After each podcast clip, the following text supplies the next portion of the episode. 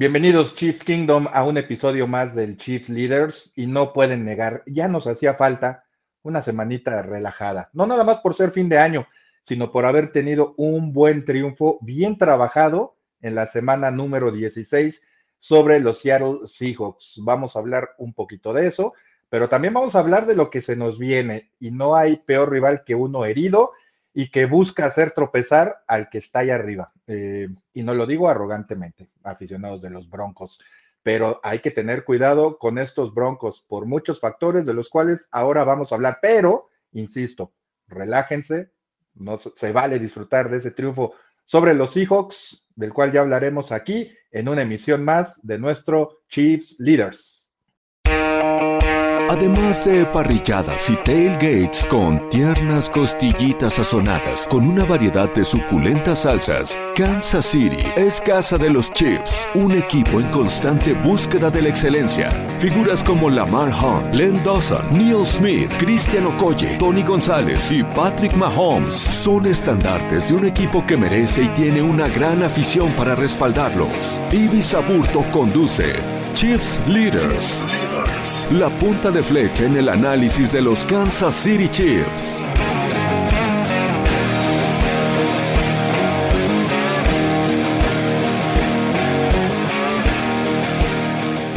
Bienvenidos amigos del Chiefs Kingdom a un episodio más de Chief Leaders dedicado a la semana 17 para un encuentro que hace varios meses lucía como uno clave para las aspiraciones y sobre todo para el panorama de playoffs en la división oeste de la conferencia americana y obviamente en la conferencia americana, en la AFC, en su, panorama general.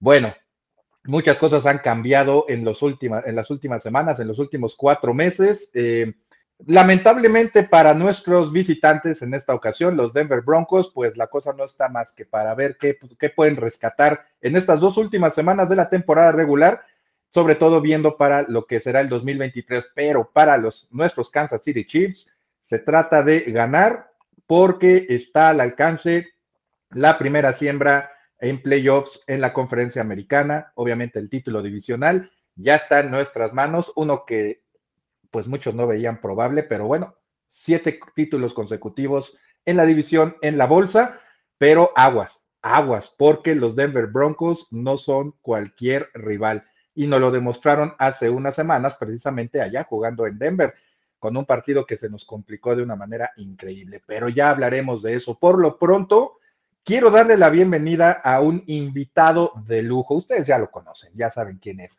Es de la casa y aparte es una de las personas más objetivas en cuanto al análisis de su equipo se refiere digamos que es este, es el Ibis Aburto, pero de los Denver Broncos, ¿no? Este, en ese sentido, le doy la bienvenida a nuestro buen amigo Jorge Tinajero, mi estimado George, de verdad, qué gusto tenerte aquí con nosotros en el Chief Leaders. Bienvenido, mi estimado espía consentido. Qué gran presentación, Ibis. Me encantó ese mote. Lo voy a usar en algún momento. El Ibis Aburto de los Denver Broncos.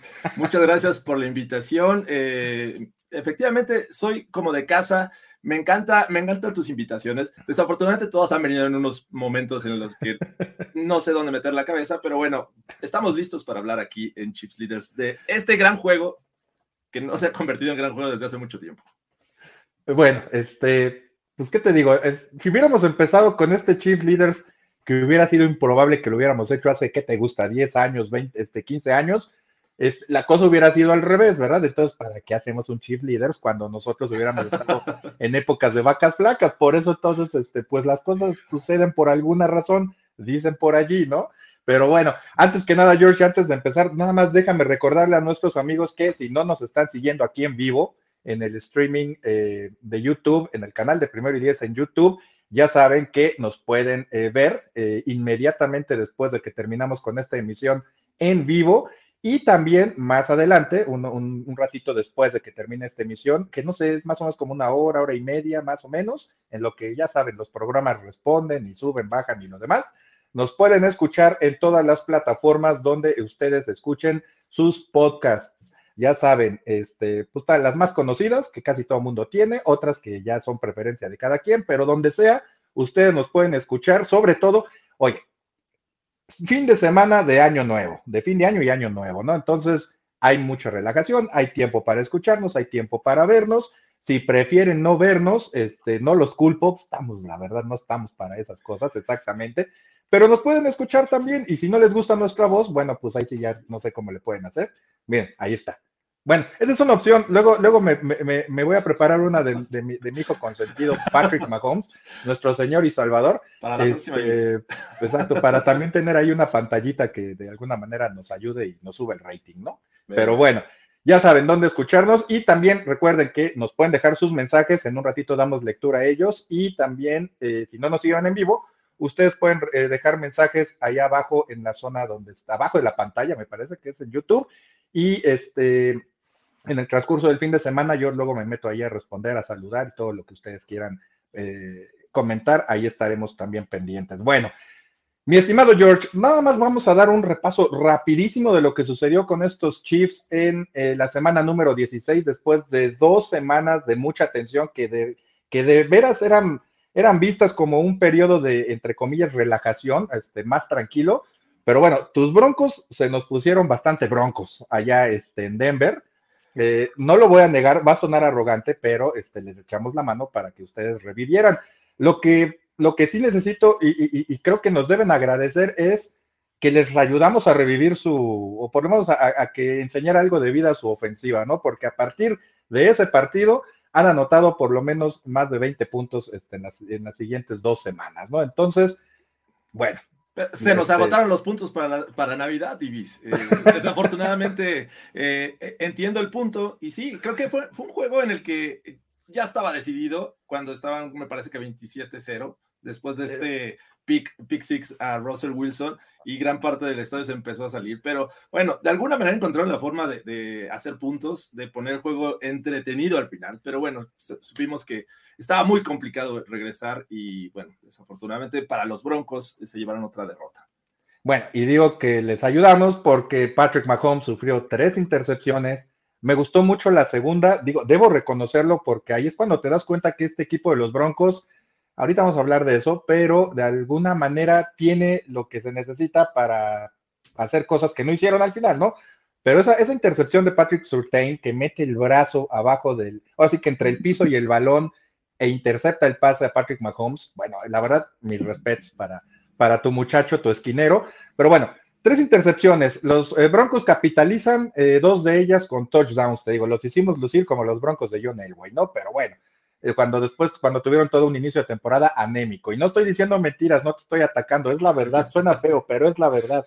Bueno, pasa ese partido, como dices, nunca, nunca estuvo en duda la victoria de los Chiefs, pero yo, yo, tú sabes que yo soy un enamorado de las formas y las formas cuentan cómo se gana y cómo se pierde, ¿no? Bueno, se gana. Viene el partido contra unos eh, Houston Texans que demuestran que han mejorado en algún sentido, eh, que lo que sucedió con ellos contra Dallas no fue casualidad, sino que ya están asimilando mejor o ya están llegando, están, digamos, elevando su nivel como es normal para un equipo al, final de la temporada, para un equipo como ellos. Y después viene ya la victoria de los eh, Chiefs en casa sobre los Seahawks, una victoria bien trabajada en la que la defensiva necesitaba dar uno o dos o hasta tres pasos al frente, los da con firmeza, digo, Gino Smith va a ir al Pro Bowl y todo lo que quieran, pero no deja de ser Gino Smith. Entonces, de alguna forma, logramos contener a Gino Smith, no traen ataque terrestre los Seahawks, los Chiefs ganan la batalla en la línea de scrimmage a ambos lados del balón y de alguna manera también eso les ayuda a entrar en confianza para lo que se viene, que es precisamente el cierre del calendario regular contra tus Broncos y contra los Raiders eh, sin Derek Carr en la última semana del, calendario, ¿no? Entonces, pues el resumen de, de la victoria contra los Chiefs, si es que tú tienes alguna observación, es que los Chiefs ganaron un partido sin necesidad de ser espectaculares, que ya me parece que eso lo han demostrado en varias ocasiones, sobre todo con una defensiva apta, reitero, este, y que ganó el duelo en la línea scrimmage, y una ofensiva que lo más importante no cometió errores. E, ¿Encuentras en ese tema que, mencionas de que los Chiefs ganan no de manera espectacular un dejo de, de, decepción? Porque, bueno, a final de cuentas creo que tienen un potencial muy grande. Se fue Tyreek Hill, ya lo sabemos, pero aún así, creo que con Patrick Mahomes, Travis Kells y el grupo de, receptores, incluso running backs que por ahí son efectivos en el ataque aéreo, eh, han demostrado que son muy buenos. La línea ofensiva protege bien, entonces, eh, y veían en el tema de las apuestas que es un equipo que pocas ocasiones cubre este, el spread. Es decir, que si le dan 10 puntos, difícilmente los va a cubrir. Si les dan 7, tampoco los va a cubrir. Bueno, y este me parece que es una de las excepciones, este juego pasado contra los Seahawks, que está mermado en el tema del juego terrestre, que es cuando se vieron mejor estos Seahawks, con juego terrestre y con menos presión para Gene Smith. Pues mira, la verdad es que nos han enseñado los Chiefs, eh, eh, bueno, nos han enseñado a ser tolerantes a los aficionados de Kansas City, porque nos maleducaron los últimos años en, anotar puntos eh, pues a lo loco, ¿no? A granel. Pero ya cuando, cuando te vas dando cuenta que, en años pasados ya las defensivas empiezan a saber cómo responder ante, ante lo que puede o no, este, hacer Patrick Mahomes, que reitero, parezco disco rayado, yo lo sé amigos del Chiefs Kingdom, pero es la verdad, yo creo que Patrick Mahomes en un gran porcentaje de su estilo juega tocho, o sea, tocho callejero. Entonces, este, de hecho lo dicen hasta en, ah. Estados Unidos, él juega street ball. Street ball. Este, y, creo, reitero, eh, eh, creo que eso saca mucho de balance a jugadores, me refiero a los defensivos y, y, hasta los mismos coordinadores defensivos, los saca mucho de balance porque ellos están muy, no sé cómo esquematizados, ¿no? Este, están muy en su, en su, muy cuadrados en el sentido de que se preparan demasiado técnica y estratégicamente para ciertas cosas y cuando hay un jugador que realmente se divierte o, este, o hace cosas que ellos vieron hace, ¿qué te gusta? 15 años, cuando jugaban de niños, cuando todo el mundo lo hicimos, cuando jugábamos salíamos corriendo para todos lados a ver a quién encontraba de repente, ¿no? Y mientras uno te tapaba este, enfrente ahí, ¿no? Pues es algo similar. Eh, por eso creo que Patrick Mahomes improvisa demasiado, porque le gusta jugar así, fuera de, la caja, ¿no? Como dirían en Estados Unidos. Entonces nos maleducaron y creo que este tipo de partidos contra los Seahawks son más recurrentes, sobre todo a partir de esta temporada, por lo que mencionas, por la salida del receptor número 10, que este, no, es que esté vetado su nombre aquí, pero preferimos no decirlo, ¿no? Ah, perdón, no sabía, Ibis. No te preocupes, no te preocupes, hombre. nadie, nadie nace sabiendo todo, mi estimado George. No, digo, lo decimos, eh, Tyreek Hill se va y pues digo, yo no sé por qué de repente dice lo, que dice, a mí no me preocupa ni me, ni me afecta. Si no, le afecta, si no le afecta a Patrick Mahomes, créeme que a mí mucho menos, ¿no? Entonces, cuando él se va, pues sí te quedas con la idea de, ¿y ahora qué va a pasar? Y creo que ha sucedido muchas de las cosas que anticipábamos. Los, los Chiefs juegan en, el juego aéreo este, con, la, con el mantra de en la variedad está el gusto. No ha habido partido en esta temporada en la que no tengan por lo menos recepción ocho jugadores y en los que Patrick Mahomes no busque por lo menos a diez eh, con alguno de sus pases. Entonces eso te habla mucho de la variedad y, el, no, el no dejar que las defensivas se enfoquen en uno o dos rivales. Travis Kelsey sigue siendo nuestra principal alma, arma, perdón, pero tienen que escoger las defensivas. O lo cubres doble él y dejas a alguien libre, o simplemente pues cubres todo el espacio del, del, campo que puedas, ¿no? Entonces creo que sí nos malacostumbraron, pero también ya nos están enseñando y nos están educando a que se pueden ganar partidos sin necesidad de anotar más de 30 puntos. Y creo que eso, eso vale mucho. Definitivamente. Eh, sí, creo que eh, en, ese, en esa cuestión, eh, los Chiefs me parece que siguen siendo una máquina. Ah, mencionas un, tema clave que me parece que es muy complicado para cualquier coordinador defensivo enfrentar a estos Chiefs y es el de a quién cuidar si distribuye muy bien el balón de 10 a 12 jugadores fácilmente Patrick Mahomes le puede lanzar y puede ser efectivo, ¿no? Incluyendo a sus running backs que ya mencionaba McKinnon, es alguien que, protege muy bien, pero que también sale a pase, que, ya lo vimos contra los Broncos ahí siendo efectivo. Eh, y bueno, ahí de repente un poco de Juju, un poco de Valdez Scantling, y bueno, Kels eh, que te va a hacer las 80 mínimo.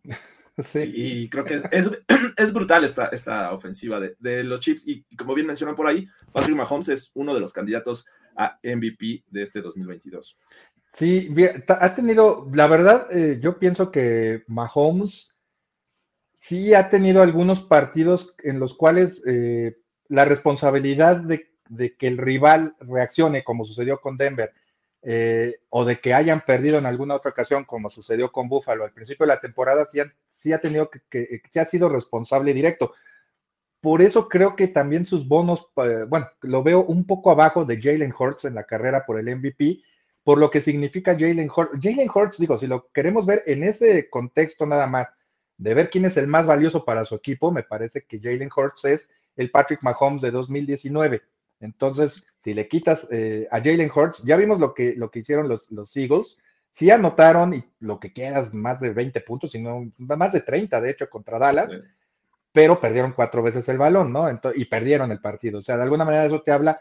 Yo siempre he creído que el jugador más valioso de una temporada demuestra precisamente su valía cuando no está. En su esencia. Tú Tango bailó en los Dolphins, por ejemplo. Exacta, e, exactamente, ¿no? Ahí está otro. Es el jugador más valioso de los Dolphins porque probablemente, según este, las últimas referencias, van a perder este domingo porque no va a jugar contra los Patriots, ¿no? Entonces, es, eso es la cuestión. Obviamente a los Chiefs, si les quitas a Patrick Mahomes, también van a sufrir y probablemente hasta ahí lleguen, ¿no? Pero en cuanto a lo que ha sucedido entre estos dos corebacks con su equipo, me parece que sí, Patrick Mahomes ha sido responsable de lo malo que le ha pasado a, eh, a los Chiefs en esta temporada. Pero sus números, a final de cuentas, son muy parecidos. De hecho, los va a superar, nada más que recordemos que ahora hay un partido más, los va a superar, pero son muy parecidos a lo que fueron cuando ganó el premio como jugador más valioso, ¿no? Entonces eso también te hace decir, bueno, pues está en otro nivel, pero, insisto, va a faltar un partido, va a tener un partido más y por eso los va a superar.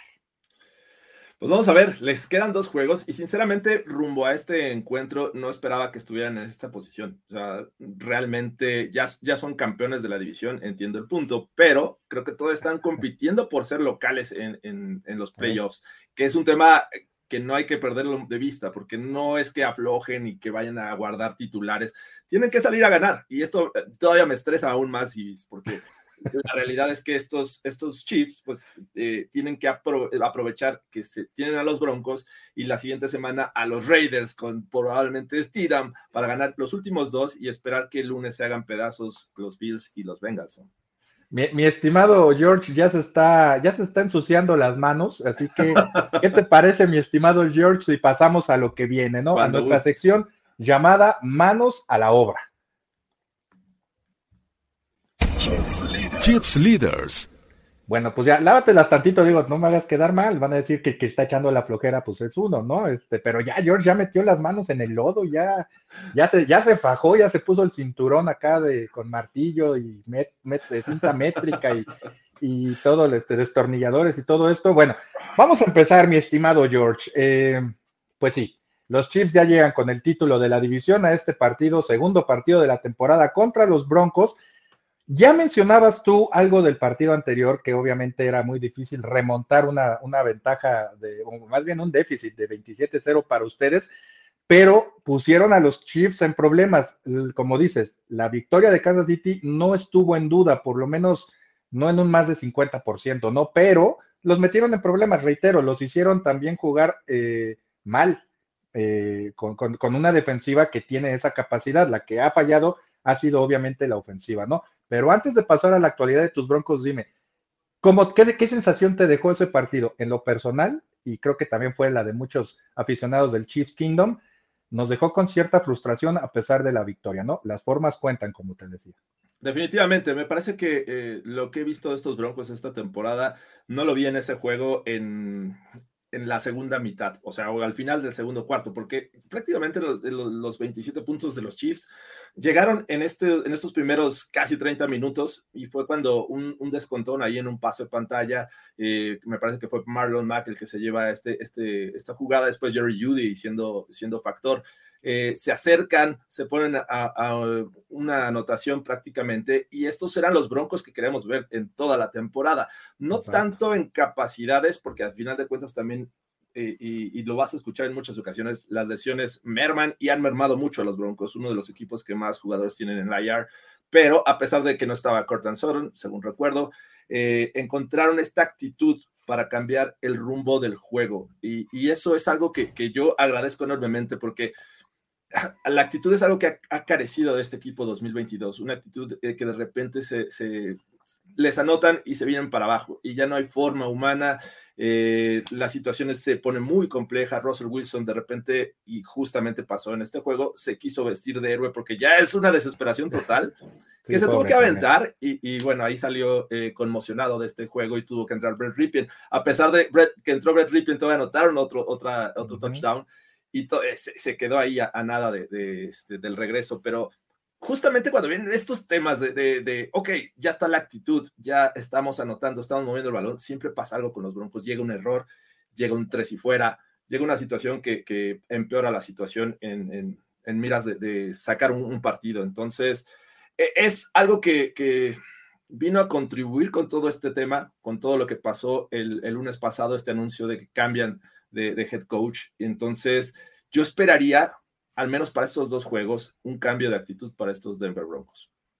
Sí, y de hecho creo que va a regularmente es lo que pasa cuando un equipo cambia de coach eh, en el transcurso de una temporada, ¿no? En cualquier punto se nota, pues habrá jugadores que quieran, cuando hablas de actitud, pues habrá jugadores que quieran demostrar que, que tienen con qué, vaya, que tienen con qué para quedarse en el equipo o para, como se dice, este, ya audicionar para otros, ¿no? Que siempre, como dicen, siempre todos están viendo a todos, ¿no? Entonces, eh, yo creo que sí, viene un cambio de actitud también con base en el amor propio, porque no es cualquier equipo el que, el que, el que colapsó. Bueno, yo no, yo no sé si decir colapsó, porque las expectativas que se tenían con los Broncos eran muy altas. Yo no sé si realmente eran tan altas como creíamos, pero tampoco eran bajas. Entonces, es un equipo que no cumplió con esas expectativas y, y, yo estoy seguro que en este partido, y sobre todo por el rival que van a enfrentar y el lugar en el que lo van a hacer, van a querer demostrar que sí tenían pues lo que pensábamos que todos teníamos, ¿no? O más bien que, lo que todos pensamos que ellos tenían, ¿no? Para poder por lo menos competir. Ahora, eh, sí, se va el coach. Yo creo que se tardaron, de hecho, en hacerlo porque sostener a un coach que contrata a un asistente para hacer lo que yo debo hacer, pues como que no, no nomás no me, no me entra en la cabeza todavía, ¿no? Pero bueno, ahora se va a quedar al frente del equipo en estas dos últimas semanas de la temporada regular precisamente el asistente al que contrataron para hacer la de coach, ¿no? De, tras bambalinas. Pues tampoco hizo muy buen trabajo, que digamos, ¿no? Pero bueno, ya nada más se trata de terminar la temporada, pero la actitud se va a reflejar en los jugadores, ¿no? Tanto en lo que transmita un staff de coacheo, que sí le quedó de ver precisamente a estos jugadores también, ¿no? Justamente eh, Jerry Rosberg es la, persona que llegó a asesorar la administración del reloj para Nathaniel Hackett. Y eh, no esperaría yo un cambio de, estrategia en el sentido del fútbol, pero él queda para, para estar analizando cómo actúan el resto, el resto del staff de entrenadores. Entonces, su primer movimiento fue muy claro. Él tiene mucha experiencia en la NFL como eh, coordinador de equipos especiales.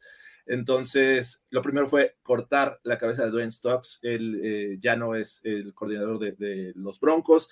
Y a Butch Berry coach de línea ofensiva. La línea ofensiva ha venido a menos, ha sido fatal y entiendo el tema de las lesiones, pero me parece que también necesitaba un, eh, un, cambio de dirección, al menos en actitud, porque el centro de la línea es de los Broncos ha, sufrido también muchas lesiones. Dalton Reisner no está al nivel. Eh, todos extrañamos a Mike Monchak porque eh, realmente había sacado jugo al mismo Garrett Bowles que está lesionado, pero habíamos visto un, un diferente rostro de, Garrett Bowles.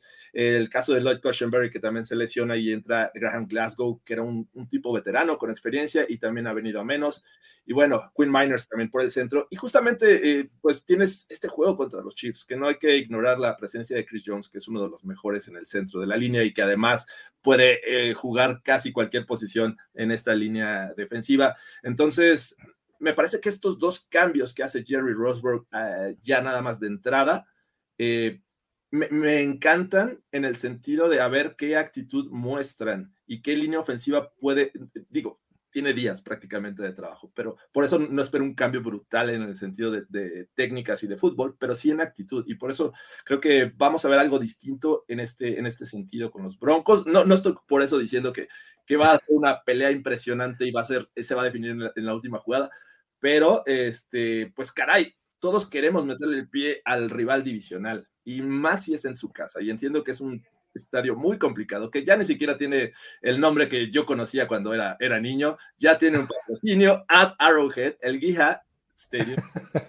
Es Pero todavía, todavía tiene ahí el Arrowhead, y para nosotros siempre se ve el Arrowhead. At Arrowhead, o sea, ya, ya, es como, los como, el de los Broncos.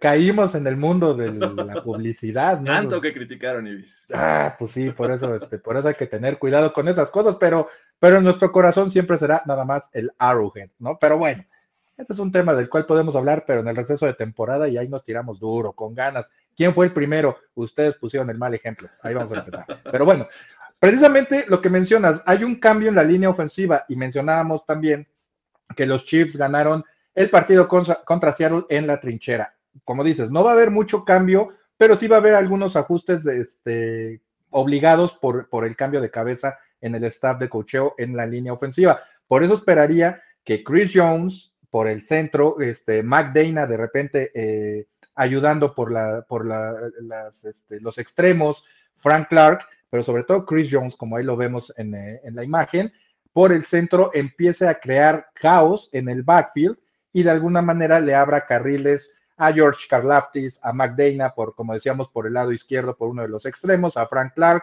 a Carlos Dunlap, que ha tenido una muy buena temporada. No ha sido así el jugador más brillante, pero Carlos Dunlap ha sido un jugador que ha respondido en momentos importantes. Me ha gustado mucho, y veíamos en la imagen también a Karlaftis, me ha gustado mucho cómo ha elevado su nivel el novato. Entonces hay que aprovechar ese ajuste porque Russell Wilson es el coreback que más capturas ha sufrido en esta temporada. Tiene 49 capturas. No recuerdo quién está abajo de él, nada más hay una de, este, de diferencia, pero bueno, eso te habla mucho de la desconfianza que mencionabas tú, de la, del apuro que tiene Russell Wilson por crear algo, ¿no? Y, por lo mismo, pues, forzar muchas acciones. Hay, que hacer eso, ¿no? Del lado de, de, los Chiefs, precisamente, jugar con la presión que tiene Russell Wilson ahora como coreback de los Denver Broncos y sobre todo por la pobre protección que le han dado. Eh, protección eh, pobre y también por la manera en la que él quiere también, eh, decíamos, hacer cosas que a lo mejor no están allí, ¿no? O crear cosas que, que, son muy forzadas. Entonces, me parece que ese va a ser un duelo clave para mantener a raya a una ofensiva que sí ha quedado a deber mucho, que ha reaccionado en las últimas semanas, pero que no es una ofensiva que, pues que, realmente eh, provoque miedo en el rival. Yo lo único que pediría es que este, no hagan enojar a Jerry Judy, porque, bueno, y que tenga mucho cuidado, que no vuelva a tocar a un referee, porque se la perdonaron, pero bueno, se la perdonaron, ¿eh? lo debieron haber expulsado, pero bueno, eso ya es otra cosa. Pero lo hicieron enojar y de ahí empieza también la reacción de los Broncos, o sea, por favor, si es a gritos, pues no. yo, esperaría, Ibis, en el sentido eh, de la ofensiva de los Broncos, eh, eh, ya no tienes nada que pelear. Vamos a, cambiar, vamos a darle libertades a Russell Wilson. Ya no vas a ocupar este sistema tan cuadrado que te implementamos. Vamos a ver, vamos a platicar contigo qué es lo en lo que te sientes más cómodo. Vamos a ejecutar eso, vamos a hacerlo. Eh, algo, algo a lo que estaba acostumbrado los últimos 10 años en la NFL. y a lo mejor eso podría darle un poquito de, diferencia en estos últimos dos juegos y ya para ver que pueden aprovechar contra una defensiva que sí está llena de, también talento eh, puntual, como el de Chris Jones, como mencionabas a Carlos Dunlap, que también a mí me parece alguien que está bajo el radar y que siempre te puede hacer jugadas positivas. Su core de, jugadores eh, novatos, eh, bueno, jóvenes y novatos, en el caso de Carl Laftis, y, pero Nick Bolton y Willie Gay son ah, muy buenos. Para que Willie Gay que, nos hizo ese pick six. Pero bueno, eh, el tema es ese. A ver, dale un poquito de, libertades. Eh, vamos a ver qué, qué, pasa, porque en la semana se habló, vamos a tratar de que Russell Wilson eh, sea diferente o mejorar su, su juego. Vamos a, eso es el objetivo para 2023, pero ¿por qué no comenzar ahorita y ver en dónde se siente más cómodo Russell Wilson? Pues que es el Russell Wilson previo a la cirugía del año pasado, ¿no? Porque también esa es una realidad. Ya, ya después de la cirugía a la que se sometió el año pasado, me parece que en el pulgar derecho, eh, ya no fue el mismo tampoco. Y empezó la temporada a nivel MVP, la, temporada pasada. Viene la cirugía, se ausenta dos o tres juegos, eh, está la cirugía, regresa y tampoco fue el mismo. Entonces, yo creo que sí es una combinación ahí de factores, ¿no? Como dices, un, un un sistema ofensivo muy cuadrado con muchos, muchos pases seguros o de alto porcentaje, pero muy inofensivos en el gran esquema de las cosas, ¿no? Mucho pase pantalla, mucho pase corto, este, y precisamente así fue como empezaron a reaccionar contra los Chiefs, arriesgándose un poco más, lanzando, ahora sí que yendo, pues yendo a más de 15 yardas, ¿no? Eh, eh, de alguna manera no se lo esperaba Kansas City y, y ahí empieza la reacción de los Broncos.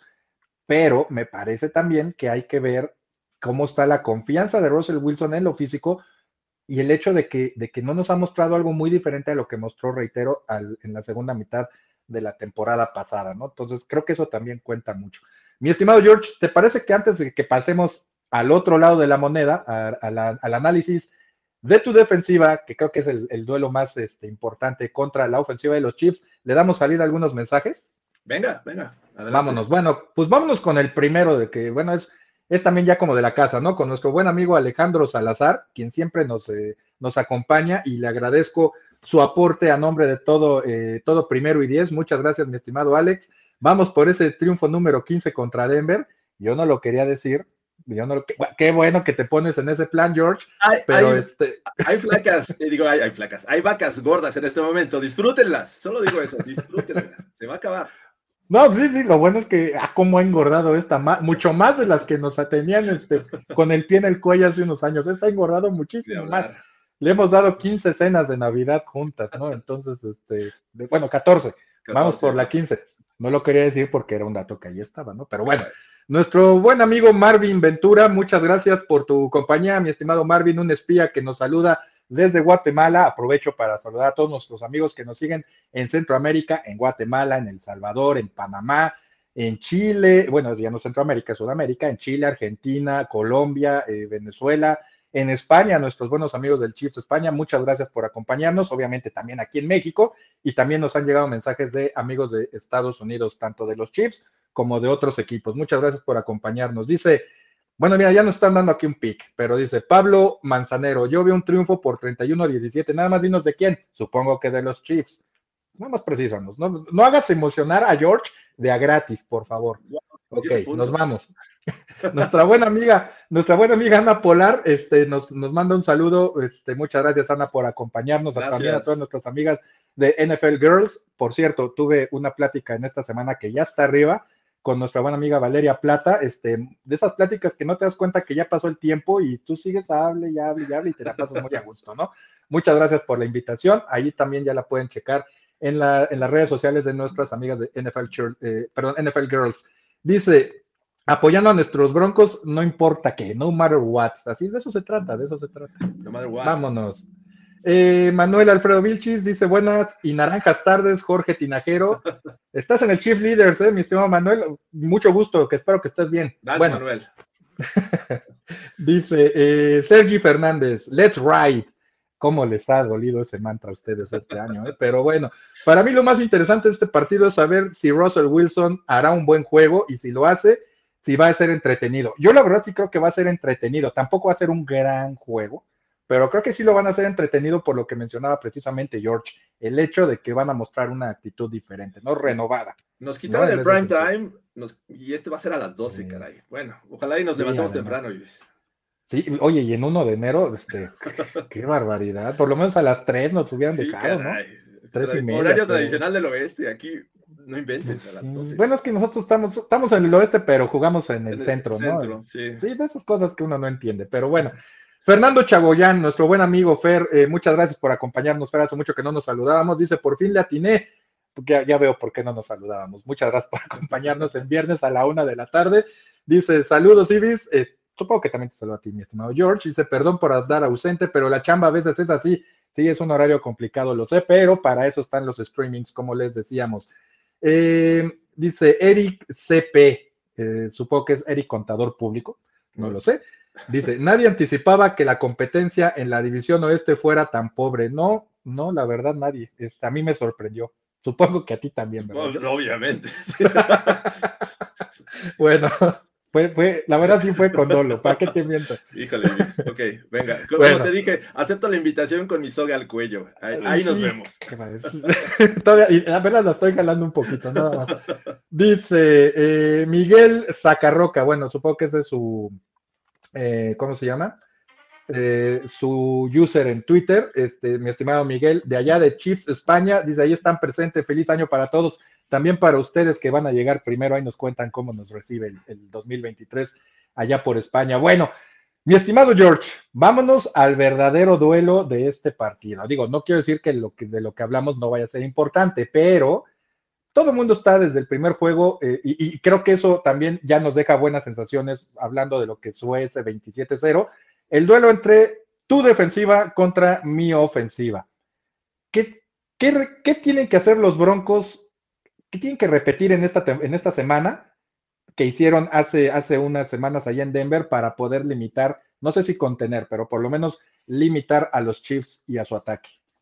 Eh, es, es, casi eh, eh, repetir lo mismo, pero me parece que esta ocasión, con el talento que tiene esta defensiva y de repente los ajustes que se hacen, es lo que lo convierte en una muy buena unidad. la línea defensiva me parece que tiene que ser factor, factor para presionar por el centro de Patrick Mahomes. Pero eh, si recuerdas, hace una semana, pues no, prácticamente no tenías un buen soporte en el lado defensivo de los Broncos para presionar al coreback. Sí, Baron Browning ha tenido una actuación sorpresiva este 2022 como pass rusher. Antes era linebacker eh, eh, Will o, este, o, ¿cómo se llama? Strong, Sam. Entonces, me parece que Baron Browning, con el que habían suspendido, pero ya le quitaron el juego de suspensión eh, este Randy Gregory.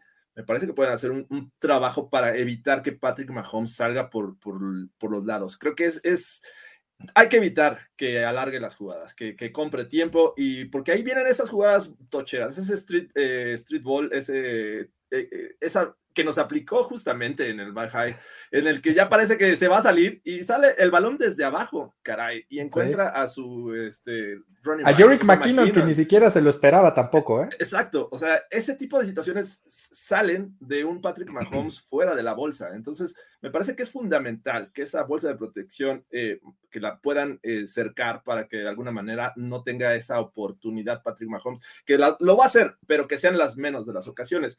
Me gusta mucho lo que he visto de los linebackers esta temporada de los Broncos. Tanto Alex Singleton, que llegó este año, como Josie Jewell, que venía de una lesión, han jugado muy bien. Y los dos han sido también factor en cobertura de pase, ah, sobre todo Alex Singleton. Me parece que entre Alex Singleton y de repente un safety, por ejemplo, eh, Justin Simmons, podrían ahí estar jugando eh, a una doble cobertura con Travis Kells, que es alguien a quien tienes que cuidar sí o sí con dos, dos jugadores. Y bueno, el resto de, tu defensiva secundaria enfocarse en, los otros, por ejemplo, Patrick Surtain, no sé. Eh, a lo mejor estoy diciendo una locura, pero cuidar que, que el mejor jugador restante, ya sea Juju Smith Schuster o, o Valdez Cantlin, sea ese jugador que también no tenga la, oportunidad. Porque, a ver, cuando sale Patrick, eh, Patrick Surtain o Pat Surtain en, en modo eh, prime time, en modo este, que, la verdad. MVP, ponle, modo MVP. Defensivo del año, lo voy a poner, en ese modo. Obviamente no, no, está en el radar, pero sí es un tipo que, es pro bowler también. Así es que cuando sale en este modo, la verdad es que puede limitar eh, la producción del mejor receptor del otro lado. Así es que creo que esos yo los veo los factores.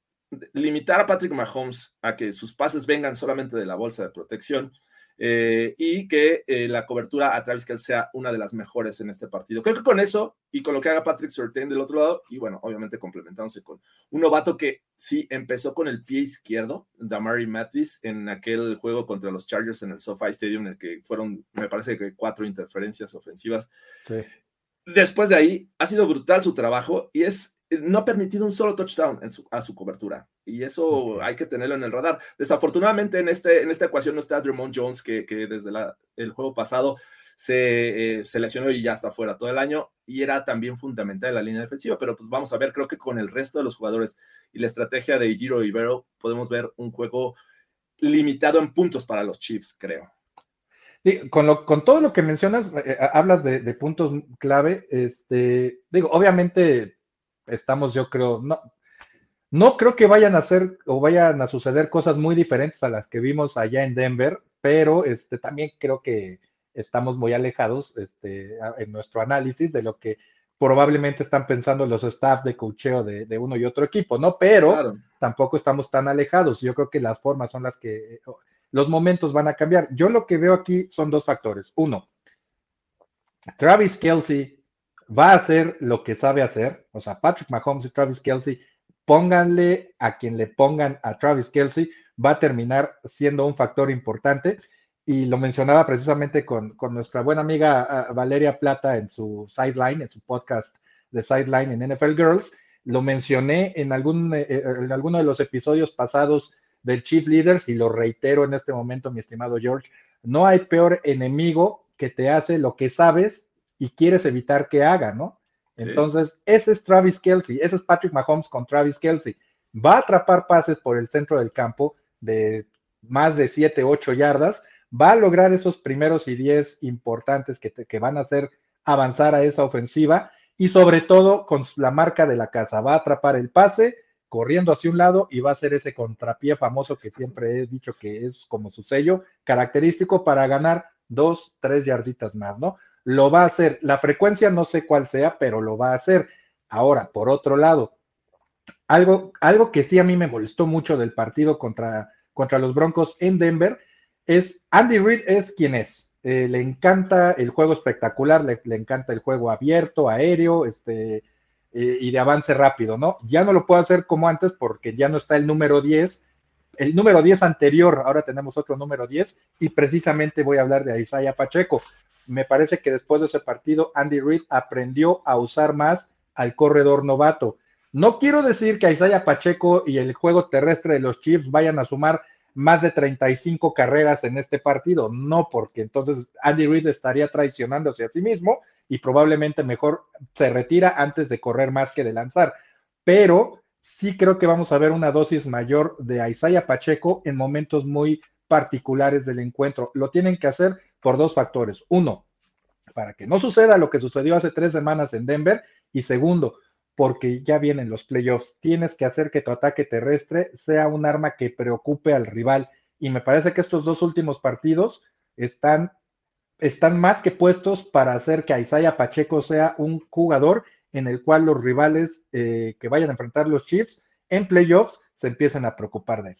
Sí, y también recordar que a esta defensiva de los Broncos ha habido momentos en la temporada en que eh, los running backs les suelen acarrear el balón de forma efectiva. La semana pasada me parece que es un juego fuera de la realidad lo que ocurrió en el SoFi Stadium contra los Rams, pero ah, ese es un, gran ejemplo. Eh, este, eh, se me fue el nombre del running back del Cam Akers, Cam Akers de los Rams, tuvo un partidazo, caray, más de 100 yardas, eh, y eso no lo esperaba, sinceramente. Eh, y ese es un factor interesante. Vamos a ver qué tanto el juego terrestre puede ser factor para que estos Chiefs no vuelvan, no se vuelvan unidimensionales, que, creo que no les molesta tanto, pero bueno, creo que, que, cuando tratas ya de llevar este juego a la congeladora, tienes que emplear este, tu juego terrestre y además también es una buena forma y efectiva de eh, evitar un poquito las lesiones, ya no arriesgar tanto a Mahomes, ya no arriesgar tanto a, Travis Kells y tenerlos ahí en tu core para playoffs. Así es que eh, vamos a ver qué pasa. Me, gusta mucho Isaiah Pacheco en ese sentido, es un tipo eh, físico, a pesar de que sus dimensiones no,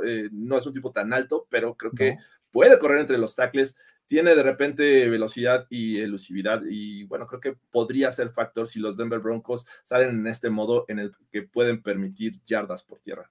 Eh, digo, ¿qué tanto es referencia al partido contra los Rams? Me parece que ya yo, yo sinceramente no, o sea, por eso digo que es una irregularidad, pero hemos visto actuaciones de Josh Jacobs también, que e, es muy buen running back. Bueno, es que Pero la línea ofensiva, a, ver, la de los Raiders no está entre las mejores y aún así tuvo un gran día contra los Broncos, entonces suele pasar, o sea, lo he visto, eh, a donde se, le, donde se le puede hacer daño a, a, los Broncos es por tierra, me parece. ¿Y sabes con quién empezó a agarrar ritmo Josh Jacobs? ¿O contra quién? Contra los contra los Chiefs. Pues sí, me acuerdo mucho, no se me va a olvidar, digo, eran los Raiders, ¿no? Este, sabemos quiénes son los Raiders para nosotros, ¿no?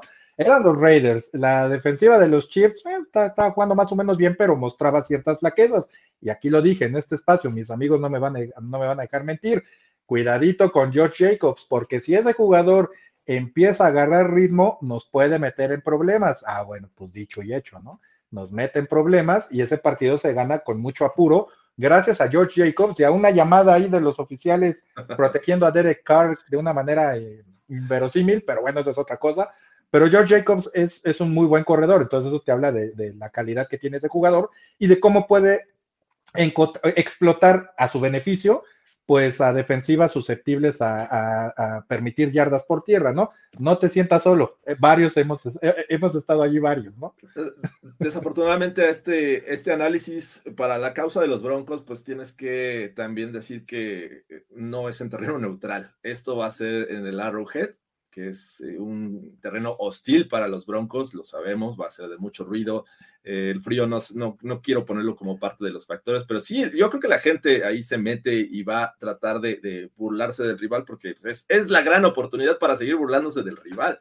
Imagínate, lo recibes en, casa con cómo vienen con un coach interino y con las actuaciones que han tenido, pues la verdad es que está, eh, está, está triste. Pero pues vamos a ver, los milagros de Navidad no existieron. A lo mejor los de Año Nuevo sí, bueno, ya no, van a, ya no van a alcanzar Reyes, así que pues es este o es este, ¿no? Entonces, ya veremos qué sucede. Oye, ahorita que hablabas de la gente, y, hago una pausa rapidísimo, viene una lección de historia, yo creo que vamos a crear una, una sección de historia. Me, encanta la historia. Que seguramente tú te acuerdas, eh, y, lo platicaba con mi esposa hace unos días porque, eh, ¿sabes con quién lo platicaba? Con este Alex, eh, el fan de los Seahawks, de los Amihawks. Ok, Alex este, Martínez. Exacto, con Alex Martínez. Platicábamos con él la semana pasada y le daba una lección de historia de por qué el Arrowhead es no nada más por decibeles, es el estadio más ruidoso de la NFL.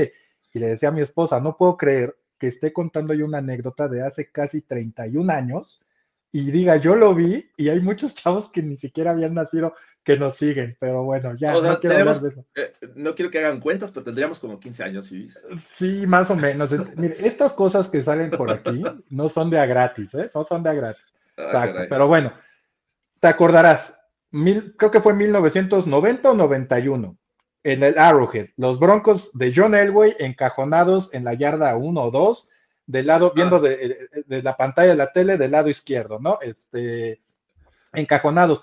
La gente haciendo un ruido, bueno, de veras infernal. No dejaban escuchar a John Elway. En dos ocasiones se, va, se separa del centro, va con el referee, se queja, y el referee, como buen papá, este, va a ver, niños, si no se calman, este, vamos a tener que castigar a su equipo con un, castigo, valga la expresión, de 15 yardas eh, por, conducta antideportiva, algo así. Castigo a la banca, sí. Sí, algo así. Entonces, este, y ahí está el video en Twitter, les reitero, ahí está el video en Twitter. Este, o en YouTube seguramente lo encuentran. Y la gente, ¿qué, ¿qué lograron? Que la gente gritara más y más y más, ¿no? Entonces, como dices, eh, los Chiefs, eh, ya, bueno, dos, tres años después cambiaron esa regla absurda y ya dejan que la gente juegue su propio partido, ¿no? Lo cual me parece extraordinario, porque es una ventaja. Para eso juegas en casa, sino que siempre te pongan en un, en un estadio neutral, ¿no? Este, Para algo es la ventaja de jugar en casa. Allá en Denver también hacen ruido, pero yo nada más me acuerdo de eso, incomplete, y se acabó. Pero bueno, acá, sí, como dices, la gente va a querer pues dices, dices que es una nueva oportunidad, sí. ¿Cuántas llevamos? Son, 15, son como 7, 8 oportunidades y ahí vamos por una más. Las para poder, para poder hacer que los Broncos sufran, sufran por todas las que nos hicieron. La vida da muchas vueltas, pero por ahora lo disfrutamos mucho. Sí, eh, pues, vamos a ver qué, sucede. Sinceramente, eh, sí es un tema bien complicado, lo repito. Creo que el, hecho de que estos Chiefs vengan todavía buscando algo en este juego y que en algún momento al inicio de la temporada decíamos, este juego es para definir la división. Caray, qué, equivocados estábamos. Eh, sí, no, no, o sea, no, realmente, sinceramente, yo creía que íbamos, que todo se iba a definir en la división oeste. Ya deja toda primera, segunda siembras que todo se iba a definir en la división oeste en estas dos últimas semanas, sobre todo en la última, ¿no? Cuando se enfrentan todos, ahora sí que todos contra todos, ¿no? En la, en la misma división, pero bueno, por algo no pasaron las cosas. Este, sigo creyendo firmemente, no sé si sea una teoría que tú aceptes, pero sigo creyendo firmemente que los Broncos tuvieron que conformarse con Russell Wilson porque a quien querían todavía, bueno, firmó una extensión de contrato allá en Green Bay, en la tierra de los quesos, y para eso habían llevado a Nathaniel Hackett para ver si el imán funcionaba, no tuvo mucha fuerza ese imán y pues tuvieron que buscar y los hijos dijeron, espérate, aquí tenemos a alguien que tampoco queremos ya por acá y pues ahí se cerró el, pues un matrimonio por conveniencia que no le convino a muchos, por lo menos este año.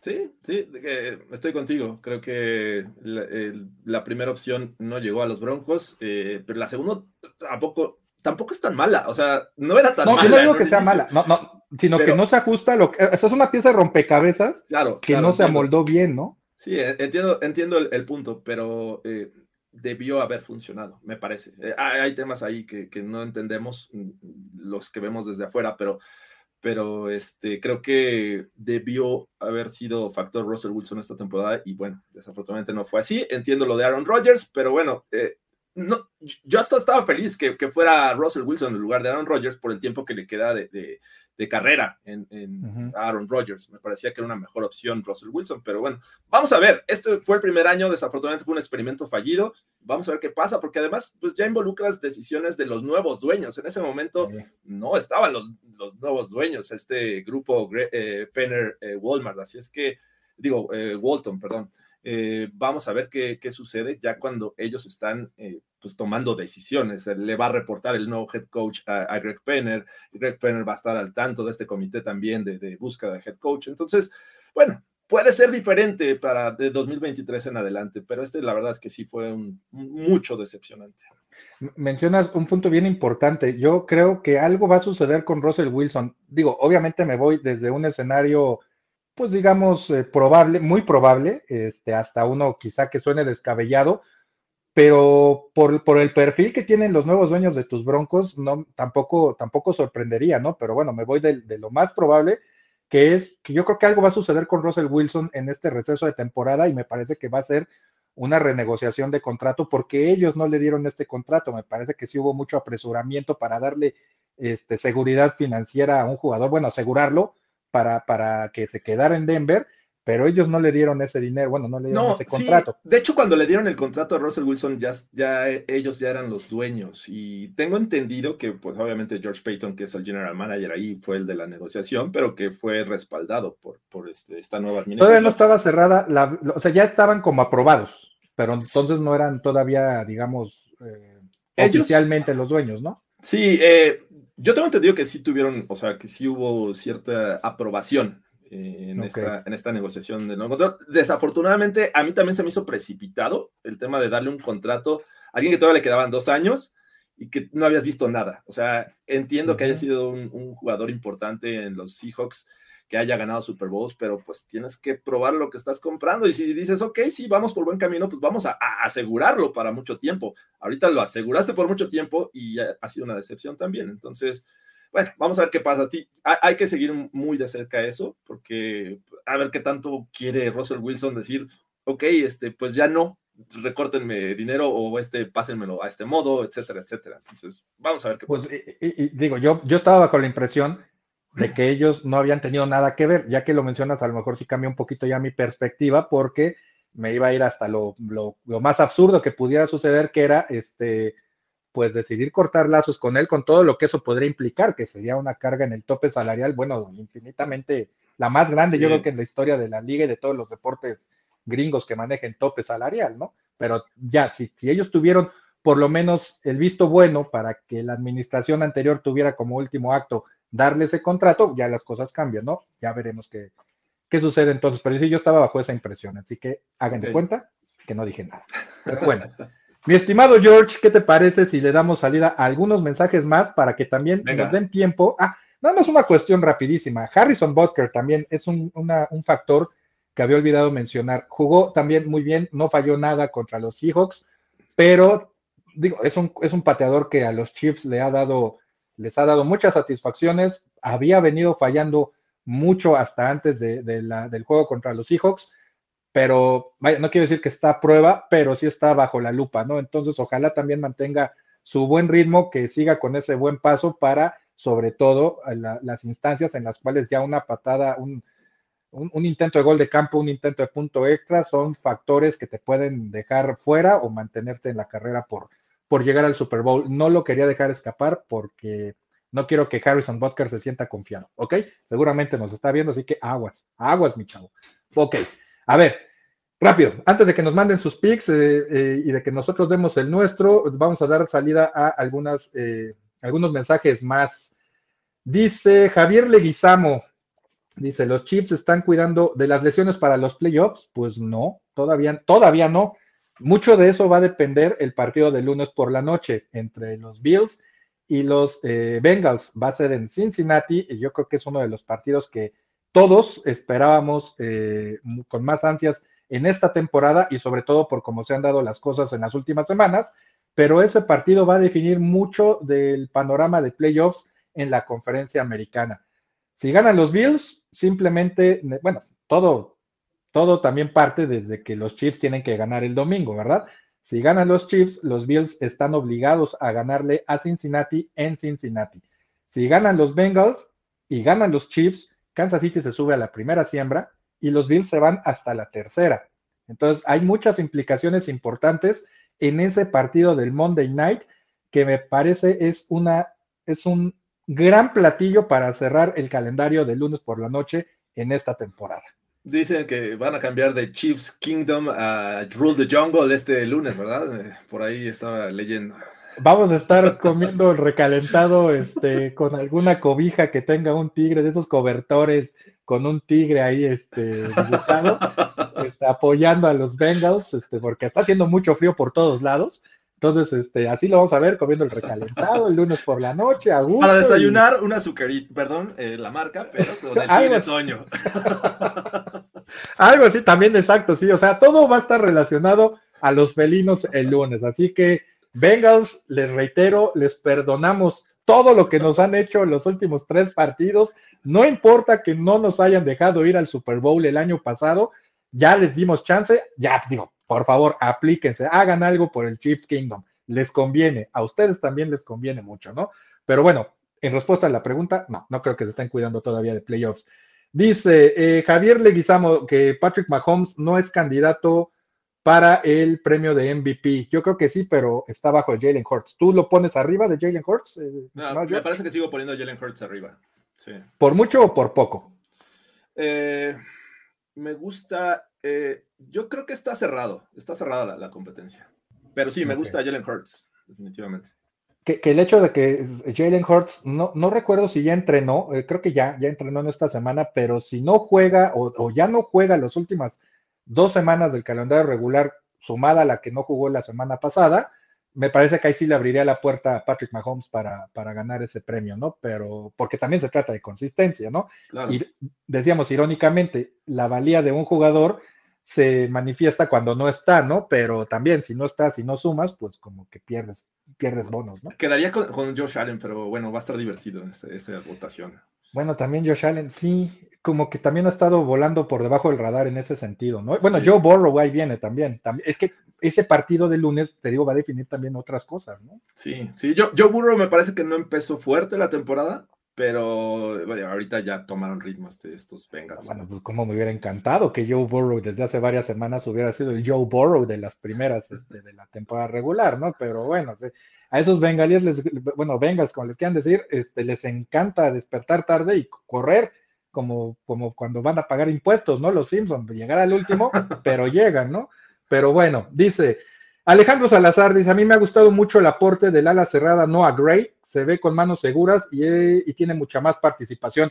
Es que en general, este, no recuerdo cómo se llama, Jalen Watson, es que siempre los confundo porque hay, hay dos Watsons en el equipo de los Chiefs, uno es defensivo y el otro es este, ala cerrada precisamente, Justin Watson.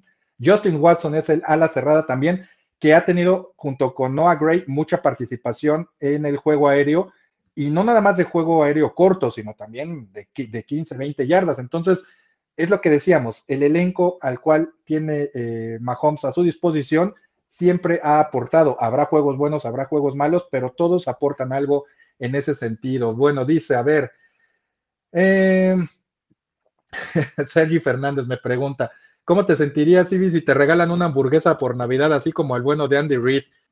Pues mira, pues ya a mí ya Santa Claus no me trae nada, así que me sentiría muy, muy halagado. Exactamente. bueno, dice, eh, e, eso va contra ti. Lo voy a tratar de leer de la forma menos, menos ojéis que se pueda. Alex Salazar comenta, mi estimado George, pensé que con la ausencia de Daniel Sorensen ya Kansas City no tendría pick six o intercepciones de vueltas para touchdown, contra los Broncos, pero qué bueno que está Willie Gay para no sentir su ausencia. Danielito Sorensen, ¿cómo lo extraño? yo igual, eh, eh, puro pundonor, puro corazón, nuestro brave heart de, de Chiefs Kingdom, caray. Pero bueno, a ver, vámonos más para abajo para dar salida a unos mensajes más. Em, ay, mira, de lo que platicábamos, el güey chillón, por eso me cae mal. no, la verdad sí se vio muy chillón esta vez, pero era la regla. siempre vamos a ver al rival más chillón, pero bueno, ya, ya habrá oportunidad para decirles mis, mi top 5 de chillones de los Chiefs, pero de verdad, hay, material, ¿eh?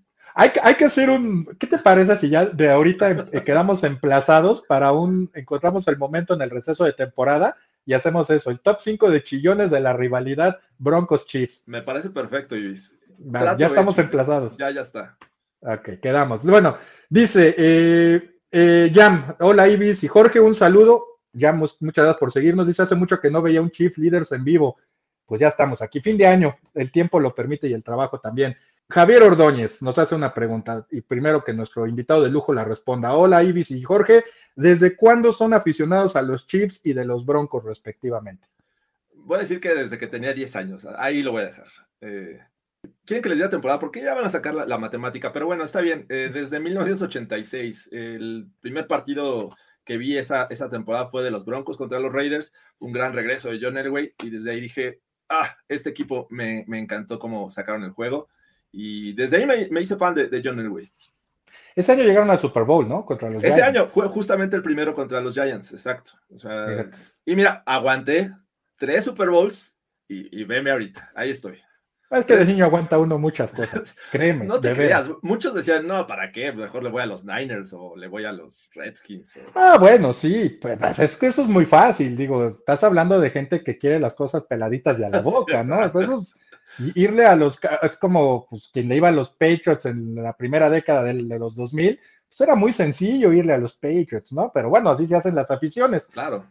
Yo me voy a ir, va a sonar muy, pues, pues muy este cliché, pero la verdad creo que yo le iba a los Chiefs desde antes de saber que iba a llegar a este mundo, ¿no? Entonces, como recuerdan, ya lo he comentado en varias ocasiones, es por un tío en paz descanse que le, que le iba a los Chiefs, yo me juntaba mucho con él, yo estaba muy chamaco cuando él tenía 18, él tenía 17 años cuando yo nací, entonces imagínate quién era mi role model en ese momento, ¿no? Entonces yo lo seguía mucho y por eso me encariñé con los Chiefs. Recuerdo así vagamente que el primer coreback al que yo vi jugar de Kansas City era un cuate que se llamaba Bill Kinney. O ¿Bill sea, Kinney? Sí, estoy hablando del 83 por allí. O sea, yo tenía seis años también, ya, ya hagan cuentas. Ya te acuerdas de algunas cositas, ¿no? Pero digamos que es cuando ya me sentaba más o menos a ver un ratito el fútbol americano. Imagínate. No, yo, yo creo que el primero que recuerdo es eh, The Berg, y eso que The Berg empezó este, eh, como titular. Cuando John, cuando John Elway, sí, bueno, empezó en, otro equipo, pero él estaba en los Broncos cuando llegó John Elway. Y este, es que la historia de The Berg. Y después se fue a los Chiefs. Entonces, después llegó eh, Dave Craig, que estaba con los Seahawks, también jugó con los, con los Chiefs. Y, sí, fue una prostitución de corebacks. podemos estar hablando aquí de corebacks, pero bueno, está, ya le hemos platicado aquí la historia de Steve DeBerg a grandes rasgos. Pobre DeBerg. Muy buenos años con los Chiefs digamos que fue como que su mejor época con Marty Schottenheimer, ese equipo de los 90 que era muy bueno, nada más nos faltó tener, nada más nos faltó tener un poquito más de suerte. Ya, no voy a decir, les digo, estas cosas ya, ya, ya estaban allí, nada más que no salían. Pero bueno, Steve DeBerg empezó su carrera, si no mal recuerdo, con eh, San Francisco. Y a San Francisco llega un tal Joe Montana que le quita la titularidad. Se va a los Denver Broncos y llega un tal John Elway que le quita la titularidad. Se va a los Chiefs después y pues no, no directamente, pero cuando se va él al, año o a los dos años llega otra vez Joe Montana, ¿no? Entonces... Dave, Craig llegó después de Montana o antes de Montana. Antes. antes de Montana. Fue el que le quita a Steve DeBerg el puesto, ¿no? Dave Exactamente. Y, y, ya era un fusil medio quemado, ¿no? Entonces, sí. este, y lo que no me acuerdo ahorita, este, ya lo veremos, ya lo platicamos en otra ocasión, es si Steve DeBerg empezó su carrera con Tampa Bay, fíjate, no me acuerdo. Jugó ahí, pero no, no recuerdo ahorita. En este pero nadie lo, nadie lo desbancó, ¿verdad? Pero bueno, oye, tampoco este, nadie puede presumir que dos veces, eh, que dos leyendas te hayan quitado el puesto como titular, ¿no? No cualquiera. sí, claro. Entonces, bueno. Ok, mi estimado George, ¿qué te parece si pasamos a los picks? A ver si nuestros amigos nos han dejado, bueno, ya me desconecté yo un poquito. Me, dice la producción que Tampa Bay, eh, o sea, de Berg se fue después de los Broncos a Tampa Bay. Pero nadie lo bajó de allí. Yo, creo que Vinny está verde en esa época. Bueno, pues sí, digo, no todo podía ser perfecto, ¿no? Este, Ya Vinny está verde de grandes glorias con los Jets este, a principios de, a finales de los 90. Pero bueno, mi estimado George, este, vamos a pasar a los picks. Eh, ¿Cuál es tu pick para este partido entre Broncos y Chiefs? Yo creo que vamos a ver algo parecido en cuestión de producción de los Chiefs al juego anterior contra los Seahawks, un 24, 24 puntos, me gusta. Creo que esta defensiva tiene el potencial para que no sea una, una masacre. Y vamos a ver, creo que los Broncos lo van a hacer divertido en algún momento. Entonces, le voy un 24-20. Este, ah, creo que la línea está como en 14 puntos. Creo que no la van a 13.5, sí. Entonces, voy un 24-20. Me gustaría, me encantaría que los Broncos dieran la sorpresa, pero repito, a veces no soy tan valiente. Eh, eh, en mi corazón ya saben que siempre va a estar los Broncos, pero creo que ganan los Chiefs 24-20. Eres objetivo, por eso, por eso dije que eras un bronco objetivo. ¿ah? Soy el Ibis Aburto de, los broncos. Eres el Ibis Aburto del Broncast, exactamente. Entonces, este, hay objetividad. Uno, uno conoce sus limitantes, ¿no? Pero este, me refiero a los equipos, ¿no? Entonces, yo sí creo que 24-20 eh, decías, lo van a hacer divertido y lo van a hacer cerrado, dices este, tus broncos, ¿no? Sí, me parece que sí. ok, yo sí me voy con la línea. Yo creo que los Chiefs van a ganar con marcador de 35 puntos a 21.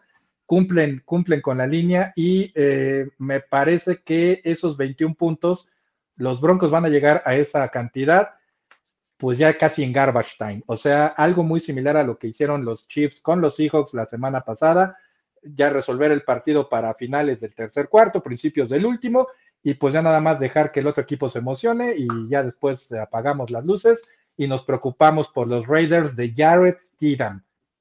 Bueno, bueno, este, esa ya no es culpa nuestra, se le gana al que está enfrente y pues a ver, a ver qué sucede. Por cierto, vete a saber qué, qué pasó allí en Las Vegas, este, pero oye, dejarle, dejarle el primer juego como titular a Jared Steedham contra la defensiva de los 49ers. sí, claro. Sí, o sea, que no se pase Josh pero bueno, pobre cuate, en fin, esa es bronca de ellos. En fin, como vemos, a ver, vamos a ver qué nos dejaron de pics. Se me fueron algunos porque perdió mi YouTube su conexión, pero tengo aquí uno. Dice Diego Alejandro Díaz Salazar eh, de Castilla y el varón de Luxemburgo, casi casi se pone así todo, el nombre. Dice, los Broncos 16, los Chiefs 29, va más o menos con la línea también. Dice, Israel Correa te manda saludos, saludos naranja y azul. Ah, está bien, Israel, estás, te, damos la bienvenida. Eso nunca hay que perderlo, muchachos, la visión. Javier Leguizamo dice, los Chiefs 32, Denver 12. Es se va, se va pero lejos, ¿eh? De Javier Ordóñez, no, bueno, si el Javier eh, Leguizamo se fue lejos, su tocayo Ordóñez, bueno, los Broncos 3, los Chiefs 33. Ah. Oye, si fuera algún error de dedo, te voy a decir 33-30 o algo así. También lo hacen muy divertido si es por allí, ¿eh? De, a los Rams le, anotaron solo tres puntos, caray. Y hay tiempo basura. Consideren que hay tiempo basura también. Exactamente. Dice Arturo Castro Sandoval, este, Ibis, envíale a Jorge una caja de pañuelos o una cheve para que se le pase mejor el, coraje, supongo. No, ya los compró él solo, pues digo, total. ¿Qué hacemos? Ya cuando ve cuándo va a ser los juegos contra los Chiefs, ya va y se compra su dotación de Kleenex y de y su six pack para, para olvidar rápido. Voy a estas tiendas departamentales de, con membresía, en eso que llevo mi paquete de, 20, así, así voy. Bueno, y, luego, y es año nuevo, o sea, ahí todavía hay más pretextos, ¿no? Pero bueno, eh, dice, eh, ah, ah, bueno, dice, una duda, Jorge, ¿divertido para bien o para mal? Divertido si eres fan de la NFL, o sea, así, porque hemos visto juegos en jueves que dices, ¡ay! Qué, aburrido juego, pero creo que va a ser divertido. Depende ya quién le vayas, es otra cosa. Perfecto, a ver. Alex Salazar nos dice, los Chiefs 29 y los, los Let's Die. Alejandro, te ubico perfectamente, sé quién eres. Estás en el Chiefs Leader. Yo no puedo responder por todo el Chiefs Kingdom. Hago lo posible porque se porten bien. Pero bueno, Chiefs Kingdom 29, los Let's Die 17. Dice, ganan los Broncos, dice Francisco Gutiérrez. Ay, pero dinos por cuánto, pues no le tengas miedo, no le saques, mi estimado Pancho. Y los Chiefs ganan 35-17. Bueno, creo que el consenso es de que va a ser un partido que va a cumplir con la línea. Este, tú lo ves, tú lo ves muy cerrado. Para mí, digo, un partido así con estas características de cuatro puntos se me hace un partido muy cerrado. Este, y por otro lado, Javier Ordóñez sí se nos fue, pero, pero lejos, 33-3. Tampoco creo. Sí, no, no, tampoco creo que sea para tanto. Recuerden, está la defensiva de los Chiefs. Y regularmente los Chiefs, históricamente, bueno, buenas épocas o malas épocas, siempre hacen que los equipos rivales terminen con alguna racha negativa o empiecen una nueva. Entonces, este, no quiero decir que los Broncos vayan a terminar con la racha de, triunfos de los Chiefs ni nada, pero les van a anotar. Me parece que sí van a anotar más de 20 puntos este, en el Arrowhead, pero insisto, ya los últimos en Garbage Time. Mi estimado George, de verdad un placer tenerte aquí en el Chief Leaders como siempre. Mil gracias por aceptar la invitación. Gracias, Ibis. La verdad es que es un placer siempre estar platicando contigo. Ya vendrán tiempos mejores, como decía, decía una cantante este, de nuestra época. Yuri. Sí, Yuri. Bueno, sí, de nuestra época. Sí, sí, en esa época la cantaba, bueno, cuando éramos jóvenes y cuando éramos niños. Así es que ya vendrán tiempos mejores, muchachos. Gracias a todos los que nos vieron y les mando un abrazo. Feliz año. Feliz año para todos. Y quiero aprovechar precisamente este, que esta es la última emisión del Chief Leaders del año de 2022 para agradecerle a Jorge Tinajero, a nuestro buen amigo Luis Obregón, a todo el equipo de Primero y Diez en lo personal por eh, el, prestarme este espacio este, dentro de toda su programación y no nada más por eso.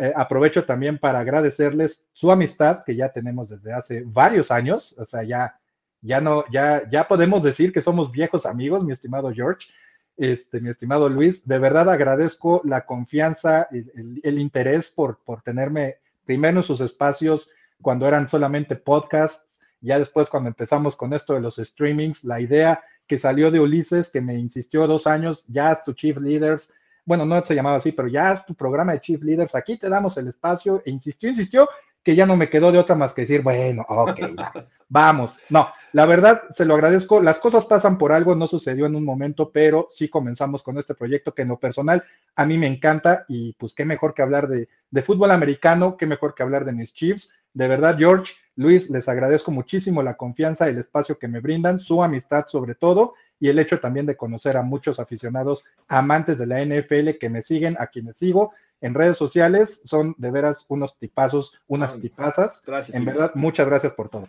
Gracias por la confianza, Ibis, eh, también. Y, este, y bueno, esperemos que, próximamente, y ojalá, de verdad de deseo, que Chiefs eh, Leaders eh, sea by Chiefs Kingdom oficialmente. Ojalá, ojalá lo podamos conseguir, Y pues al mejor, la mejor de los mejores deseos van para ti, tu familia y para todos los que nos están viendo.